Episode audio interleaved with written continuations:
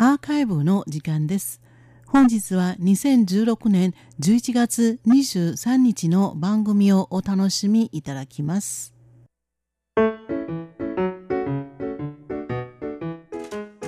リスナーの皆様、ようこそティールームへの時間です。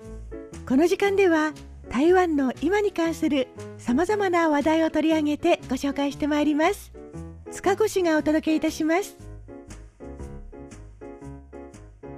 今月初旬のアメリカ大統領選挙ではドナルド・トランプ氏が当選しましたがリスナーの皆様はこの結果予想していらっしゃいましたでしょうか？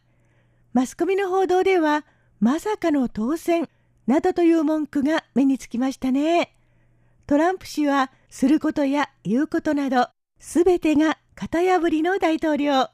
今後世界はどうなっていくんでしょうか？さてこのトランプ氏の当選を受けてと言ってしまっていいのかどうかは分かりませんが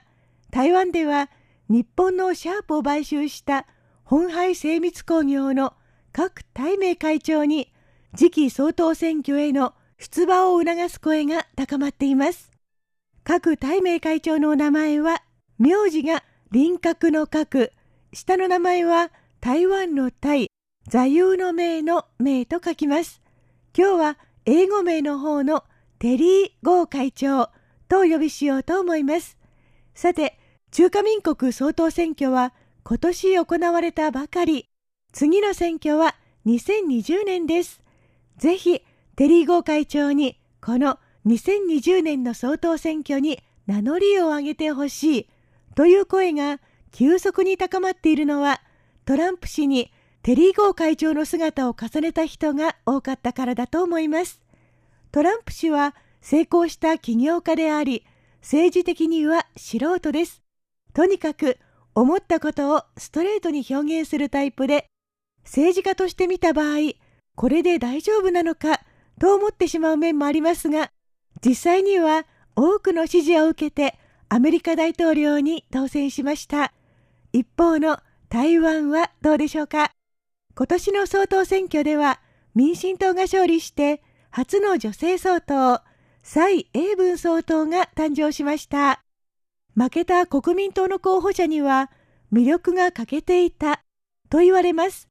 ですから次期総統選挙で民進党から政権を奪取するためにはどの政党であれスター性を持った候補者探しが急務です。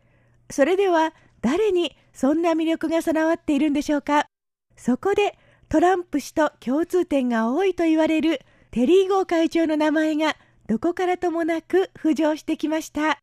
トランプ氏がアメリカの大統領になったのであればテリー・ゴー会長が中華民国の総統になったっていいじゃないか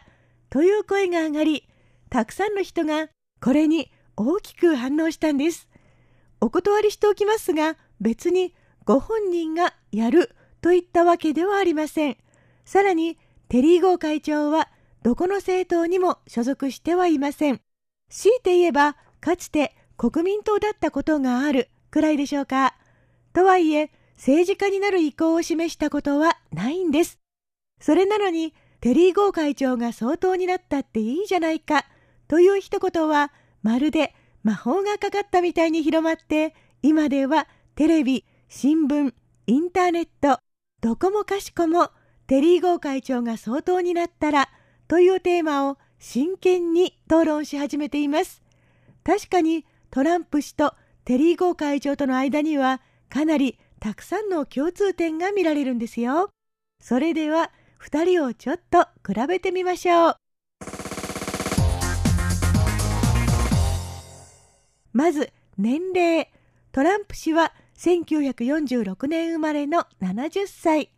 テリー・ゴー会長は1950年生まれの66歳です。4歳違いでもし2020年に出馬するとしたらトランプ氏と同じ70歳です。2人ともビジネス界で大成功を収めた起業家でトランプ氏は自らが CEO を務める不動産会社トランプオーガナイゼーションを持ちテリー・ゴー会長は本廃精密工業を中核企業とするフォックスコンテクノロジーグループを率いています。どちらも企業のトップとして財界に名を知られるいわば一国の王といったところですね。ちなみにトランプ氏の財力はアメリカドルで37億ドル、日本円およそ4000億円以上のレベル。もう庶民が見たら天文学的すぎて想像もつかない数字です。ところが、テリー・ゴー会長の財力はトランプ氏を1.8倍も上回る68億ドル。財力の点ではトランプ氏をはるかに追い越しています。確かにテリー・ゴー会長が立ち上げた本杯精密工業は電子機器の受託生産では世界最大手。アメリカのビジネス誌フォーチュンが毎年発表している世界企業番付の常連で去年31位、そして今年は28位にランクアップしています。番付で名前が挙がるのは上位500社、そのうちのトップ30に入っているわけです。いずれにしても完全に雲の上の大富豪という点では2人は完全に一致しています。それではプライベートに関してはどうでしょうかトランプ氏は2度離婚していて3度目に結婚した今の奥様は24歳年下の美人モデル。テリー・ゴー会長は最初の奥様に病気で先立たれてしまい、その後に今の奥様と再婚しました。奥様はダンサーで振付師の女性で、なんとやはり24歳年下です。思いがけず、こんなところも共通しているんですね。トランプ氏のお子さんは男3人、女4人の5人。テリー・ゴー会長のお子さんは男2人、女3人のやはり5人。2人とも5人の子持ち。いやー、本当に類似点が多いですね。ちょっと違うのは学歴と育ったご家庭くらいでしょうか。トランプ氏は裕福な家に生まれ、世界的にとっても高い評価を受けているビジネススクール、ペンシルベニア大学ウォートンスクールを卒業しています。これに対し、テリー・ゴ会長は非常に貧しい家庭に生まれ、16歳で社会に出て働きながら専門学校を卒業した苦労人です。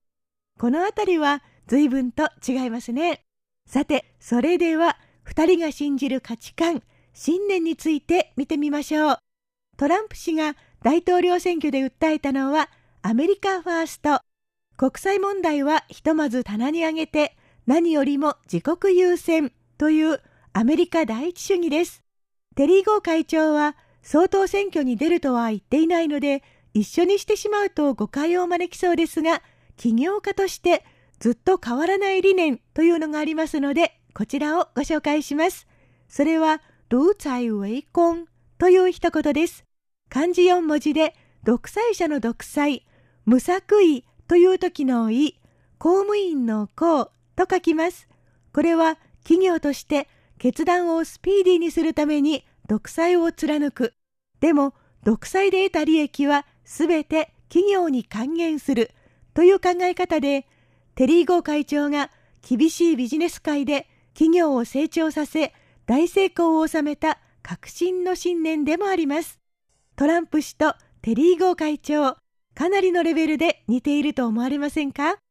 ちなみに、テリー・ゴー会長は政府が推進しようとしている TPP や RCEP などの地域的経済統合協定に関しても結構冷ややかです。これからは保護主義が台頭する。だから企業がこれらの協定に依存して自国に閉じこもってばかりいたら競争できないとも公言しています。ちなみにこのような主張はトランプ氏が当選するずっと前からのものなんですよ。その言葉通り、テリー・ゴ会長は北米や南米、ヨーロッパ、アジアの各地に拠点を設け、グローバルなビジネスを展開しています。このような視点と行動力を持った人が総統になってくれたら、と思う人が出てくるのもうなずけますね。リスナーの皆様はどう思われますか？ようこそティールームへご案内は塚越でした。こちらは台湾国際放送です。